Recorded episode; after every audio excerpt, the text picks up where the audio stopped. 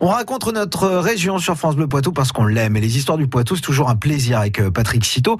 Patrick Citeau qui explore aujourd'hui le passé de Nintré. C'est dans la Vienne où l'on pratique en fait le broyage de végétaux cet après-midi. Aujourd'hui, de 14h à 17h, euh, vous pouvez ainsi faire broyer vos végétaux à la déchetterie de Laumont. Une opération éco-responsable qui vous permet de repartir chez vous avec le broyat, qui n'a rien à voir avec un gâteau bien connu en Poitou, mais qui est tout simplement le résidu du broyage. Une matière que vous pouvez ensuite utiliser dans votre jardin, par exemple dans votre composteur ou en protection de vos plantes et arbustes. À noter que les broyages des végétaux en déchetterie est un service gratuit pour les usagers de Grand Châtellerault, dont ceux de Nintré. Et quelles sont les particularités de la commune? Le territoire de Nintré recèle un riche patrimoine archéologique remontant au néolithique. Un polissoir qui date de cette période y a ainsi été découvert. Ce mégalithe pèse tout de même près de 4 tonnes 5. Cette table de grès servait a priori à polir divers outils, en particulier des haches.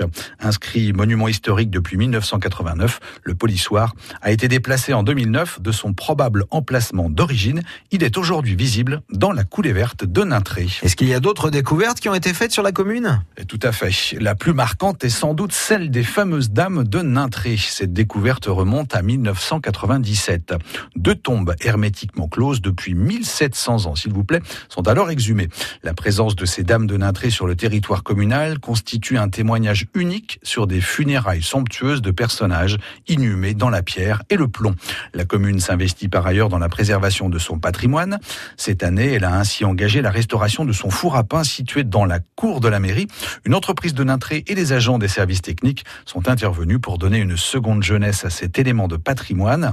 À terme, ce patrimoine vivant de la commune est prévu pour accueillir de nombreuses animations autour de la cuisson du pain, une manière conviviale de tisser des liens entre le passé et le présent de la commune. Encore une histoire qu'on aime beaucoup hein, sur France Bleu Poitou à retrouver sur francebleu.fr. France Bleu Poitou.